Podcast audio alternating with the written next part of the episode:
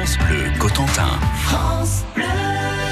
Et à 8h37, Anthony Rimbaud, on ouvre la presse de la Manche. Vous êtes en ligne avec son directeur délégué. Bonjour Laurent Gouillet.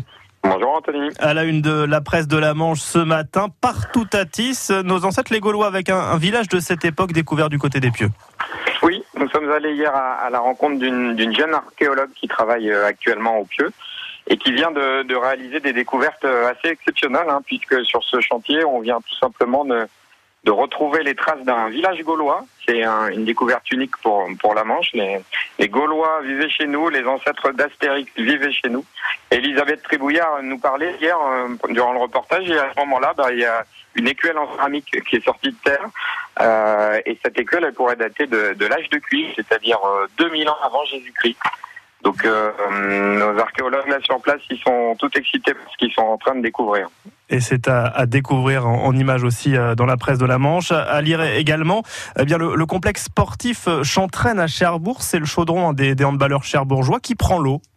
Oui, ben heureusement qu'il n'y a pas de match de, de la JS Cherbourg euh, ce week-end, hein, puisque bon le complexe il n'est pas dans un bel état, hein, on le sait.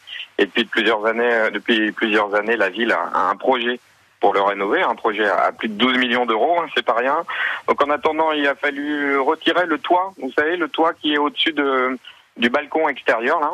Et puis ben ça a entraîné des infiltrations et euh, tellement d'infiltrations qu'il a fallu couper l'électricité. Donc heureusement nos handballeurs sont à l'extérieur, mais euh, voilà, on se penche euh, au chevet de, de Chantraine aujourd'hui. Ouais, ils sont ce soir à Strasbourg, les handballeurs. Laurent Gouillet, euh, on commence à s'y habituer, mais a priori, il y aura encore un retard à l'allumage pour le père de Flamanville. Voilà, on est en train de nous y préparer doucement. hein. Hier, c'est le, ministre de l'économie, Bruno Le Maire, qui a dit, euh, je cite, l'EPR ne démarrera pas avant 2020, selon moi. Bon, euh, pour l'instant, EDF euh, nous a encore dit euh, fin d'année 2019. Je vous rappelle, hein, la première date, c'était 2012.